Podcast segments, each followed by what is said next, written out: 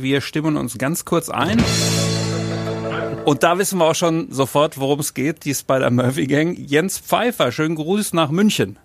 Ja, schönen Gruß zurück nach Hagen. Du hast dir die Spider-Murphy Gang ein Jahr lang, ich hätte fast gesagt, reingezogen. Ähm, du hast sie begleitet mit Kamera, einen Dokumentarfilm über die Band gemacht. Äh, was außer Skandal im Schwerbezirk kanntest du vor dieser Arbeit von der Spider-Murphy Gang? Ja, das ist eine gute Frage. Ich glaube, ich kannte nur noch Schickeria, ganz ehrlich.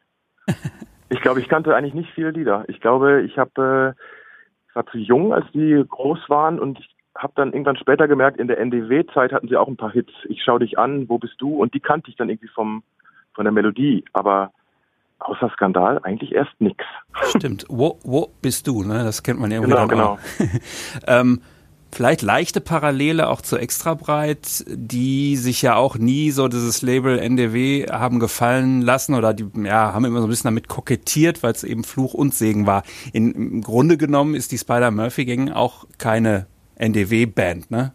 Nee, die sind keine, also die haben immer äh, sehr ähm, äh, nicht damit gekämpft, aber die waren immer sehr überrascht, dass sie plötzlich dazugezählt wurden, weil sie ja eigentlich so bayerischen Rock'n'Roll gemacht haben ähm, so wie alte Chuck Berry-Lieder dann auf Bayerisch äh, auch ähm, umge also sogar Coversongs von dem gemacht. Und dann hatten sie mit Skandal im Sperrbezirk auch wirklich ein, ein Lied, was auf Hochdeutsch gesungen wurde. Und das wurde dann plötzlich in die NDW mit aufgenommen. Und ja, und äh, ging es ganz schnell. Dann waren sie in die kurze Zeit der NDW mit dabei. Wenn man jetzt die Aufgabe bekommt, äh, da einen Dokumentarfilm zu machen, dann ist ja ganz äh, unromantisch erstmal die Suche nach der Geschichte, die man erzählen will.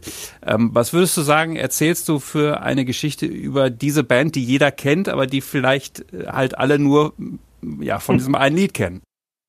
Ja, das ist äh, genau die Frage, die ich mir auch gestellt habe. Und ich habe dann am Anfang auch sehr skeptisch reagiert und habe aber dann gesagt, ich möchte gerne den Günter Siegel, den Sänger äh, und den Bassisten und den Barney Murphy, den Gitarristen treffen, weil das sind ja die letzten beiden, sagen wir mal, ähm, Dinosaurier der alten Besetzung, ne, in der Viererbesetzung. Und dann habe ich die getroffen hier in München im Garten und das sind ja jetzt so ältere Herren und wir haben da so rumgesessen und ich habe dann irgendwann nach einer Zeit bemerkt, dass das ja eigentlich eine Geschichte über eine Freundschaft ist, die so schon jetzt fast 50 Jahre, also ein halbes Jahrhundert könnte man sagen, geht.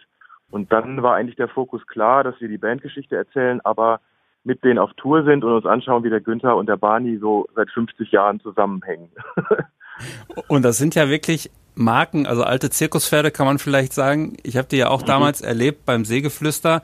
Und viele große Künstler, die das ganze jahrzehntelang machen, kommen entspannt auf ein Festivalgelände. Aber so mhm. entspannt wie die habe ich, glaube ich, tatsächlich keine andere Band aufs äh, Hengstyle-Gelände kommen sehen. Und dann bin ich denen ja auch noch äh, irgendwie so in die Bresche gesprungen und habe gesagt, hier noch kurz Interview für CTV, ja, ja, kein Problem. Und dann äh, sind wir da ins Zelt. Ich habe dir das die Folge ja auch geschickt und dann kam es ja hierzu. Pass auf, dass mhm. du den anbrennst da, gell, mit dem Gasofen. der Kameramann stand ein bisschen nah am Gasofen und das hat er dann auch mit eingebaut. Also dieser Günther Siegel, das ist auch eine Marke, oder? Ja, der ist eine Marke. Also der ist auch ein Medienprofi. Der macht das ja seit äh, auch seit jetzt 40 Jahren. Also die Band gibt's ja über 40 Jahre. Und ähm, man muss dazu sagen, die sind eben so professionell unterwegs, weil die, bevor sie berühmt wurden, haben die in den Ami-Clubs in München und Umgebung gespielt. Und da hatten die ein Set von, ich glaube, 19 Uhr abends bis 12 Uhr nachts. Und die Krass. mussten da alle Coversongs spielen, die die Top 40 aus den USA hatten, für irgendwelche GI-Soldaten und sowas. Und und das heißt, dass die die Bühne äh, eingeatmet haben. Die können, die können sich da draufstellen und können ohne nachzudenken alle alten Hits runterspielen. Also der Günther kann, glaube ich, auch alle Texte. Das ist echt total krass. Also das, äh, die haben, machen noch nie einen Soundcheck, weil das alles äh, alles schon klar ist. Wahrscheinlich haben sie nicht mal eine Setlist. Ne? So machte das auch den Eindruck beim Konzert beim Segelflüster. Äh, die haben halt einfach das Repertoire und dann gucken sie sich wahrscheinlich an und der Blick heißt dann das und das. Ja, das, die haben eine Setlist, aber die wird immer auch so ganz schnell vorher noch geändert. Das war für uns beim Drehen immer auch äh, ziemlich äh, anstrengend, weil wir immer uns natürlich auf bestimmte Lieder konzentriert haben und dann wurden die plötzlich geändert und dann musste man dem Kameramann, der am Ende der, des 3000 äh, Mann gefüllten Bierzelts war, sagen, nee, nee, nicht die vierte Nummer drehen, sondern die sechste. Und ähm, das war immer ein bisschen anstrengend, weil die das einfach wirklich auf Zuruf dann machen wenn's, und auf die Stimmung achten. Wenn jetzt die Stimmung irgendwie schlecht ist, dann spielen sie die Rosi vielleicht ein bisschen früher. So wie der Flieger dann bei Extraweit auch gezückt genau, wird. Ja, genau, genau parallel, ja genau. Stimmt, ja. Du hast gerade gesagt, das ist eine Geschichte einer Freundschaft. Es ist aber natürlich auch so ein bisschen die Geschichte, ja, so diese, diese Urgeschichte Aufstieg und Fall. Es gibt beispielsweise ja den Trommler, der glaube ich auch ähm, zu sehen ist im Film, mhm. ähm, der ja, sagen wir mal, einen Absturz hingelegt hat und jetzt auch nicht mehr in der Band ist. Ähm, ist es also auch so ein bisschen, naja, äh, wie man mit Ruhm umgeht? Spielt das auch eine Rolle? Ja, ja, das ist ähm, auch äh, ähm, in der ersten Hälfte des Films ein totales Thema, das Rock'n'Roll. Also was, was ist das überhaupt und was sind die Klischees? Geld, äh, Frauen, Drogen, Alkohol und ähm, auf Tour sein und und das haben wir auch ähm, versucht immer zu fragen und das war eben interessant, weil der der Franz Trojan, der Schlagzeuger, hat eben alles mitgenommen, was ging und war ist wirklich so totaler Rock'n'Roller gewesen und ist dann natürlich leider auch abgestürzt, aber hat das ähm, ja, das sehr offen uns erzählt. Und ähm, der Günther ist eben total das Gegenteil, weil der äh, überhaupt nichts trinkt und nicht raucht und ähm, äh, Übungen macht und mit 72 fitter ist als der Rest der ganzen Band. Und er ist der Älteste. Ne? Und deswegen ist das auch ein Film über Rock'n'Roll und auch das Altwerden. Also wie man das noch macht, wenn man älter wird. Der Franz Trojan hat ja, glaube ich, auch ein Buch darüber geschrieben. Ich habe das auch aber noch nicht gelesen, aber es ist eine ja, genau. interessante Geschichte auf jeden Fall. Lass uns noch mal kurz vielleicht eine Parallele zu nicht einer anderen Band, sondern einem anderen deiner äh, Filme äh, ziehen. Also diese Dokumentation über Phoenix. Da konnte man ja auch vielleicht erstmal sagen, gut, das wird jetzt so ein Film über so einen Underdog, über so eine Provinzbasketballmannschaft oder was auch immer, ja. wie man das nennen will. Äh, da hattet ihr dann auch ein bisschen Glück, ne, dass, dass da so ein, wie, wie Olli Herkelmann gesagt hat, einer, der ein bisschen nass im Kopf ist, dazu kam, der Michael Jordan. und, ja, klar. Und dann da so eine Kabinenansprache euch in die Kamera zaubert. Ähm, vielleicht noch mal dazu, das war, das hat sich schon äh, voll entwickelt und hat wahrscheinlich eure Erwartungen ein bisschen übertroffen damals. Diese Geschichte, die ihr da dann erzählen konntet, die, die war vorher ja, ja, nicht klar. so auf dem Zettel, ne? Die war nicht auf dem Zettel, die war natürlich irgendwie angedacht, dass wir irgendwie erzählen müssen, was, was passiert, wenn es äh, Richtung Abstieg geht. Äh, und da war eigentlich immer klar, dass wir ähm, mit dabei sind und alles zeigen, was, also alles drehen, was so passiert und daraus dann die Geschichte erzählen, dass das da jetzt so mit dem Mike Jordan klappte und so und dass er auch Michael Jordan heißt, das war dann eigentlich Glück. Also das habe ich dann irgendwann im Herbst da äh, äh, damals ähm, erfahren, dass der kommt und da kannte ich den Namen schon, weil ich wusste, dass der auch schon in in Quakenbrück irgendwann mal Probleme gemacht hat und da dachte ich, naja, es könnte vielleicht ganz spannend werden, wenn der kommt. Aber das war nicht geplant. Ne? Das, ähm, das war so dokumentarisches Glück, was man eigentlich immer hat. Also hatten wir bei den Spiders auch. Also, Kannst du das verraten, was da für eine Wendung drin ist, oder wird das zu viel? Ja, verraten? ja, klar. Also das, das, war einfach so, dass wir natürlich äh, äh, uns vorgenommen haben, so viel wie es geht dabei zu sein. Weniger als bei Phoenix in der Asche, weil wir im Gegensatz zu dem Film Interviews gemacht haben. Also der Film ist jetzt mit Interviews, nicht wie bei Phoenix ohne Interviews. Und das war von vornherein schon klar, dass man mit den Herren reden muss. Und dann haben wir aber die auf der Tour begleitet und natürlich so kleine äh, Zwischentöne ähm, bekommen und wir durften dann auch auf eine Bandprobe und dann kann man miterleben, wie die jetzt versuchen, noch ein neues Lied zu machen und das waren dann schon so kleine Geschenke.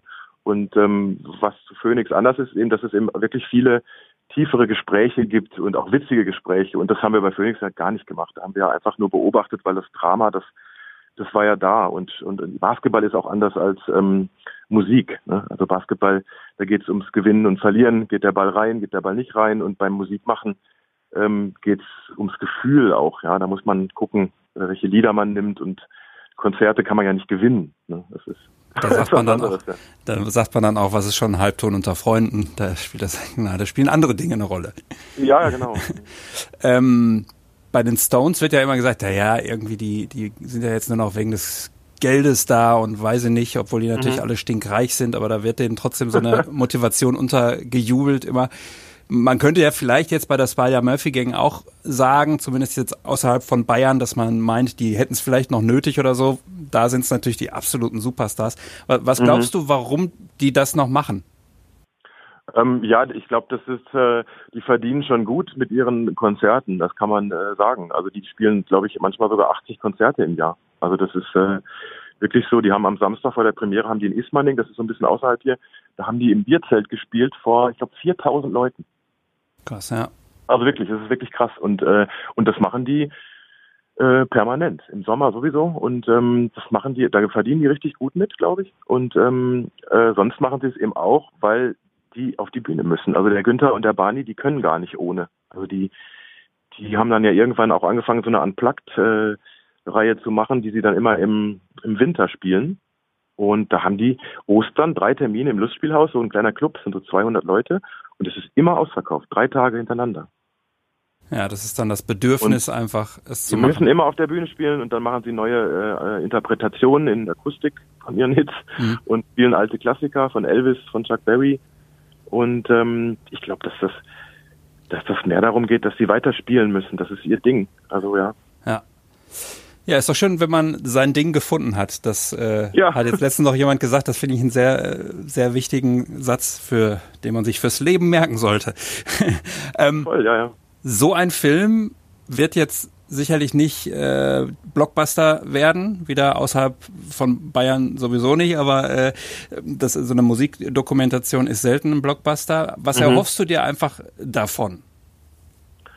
Ja, also das ist ähm, äh, jetzt nach der Premiere schwer zu sagen, wie das, äh, wie das jetzt läuft. Also ähm, ich hoffe für unseren Produzenten, dass der viele Zuschauer kriegt und ähm, am Donnerstag fängt es dann, glaube ich, in Bayern an und dann am Samstag auch in München, weil während des Filmfests darf man noch nicht in München laufen. Ich glaube nur in einem Kino.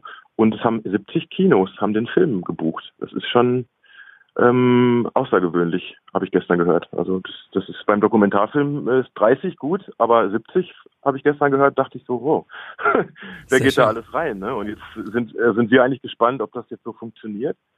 Und natürlich äh, Dokumentarfilm im Kino braucht man nicht drüber reden. Das ist äh, eine Wundertüte. Ne? Es kann, ja. kann alles passieren. Aber es ist sicherlich nicht wie Spider-Man.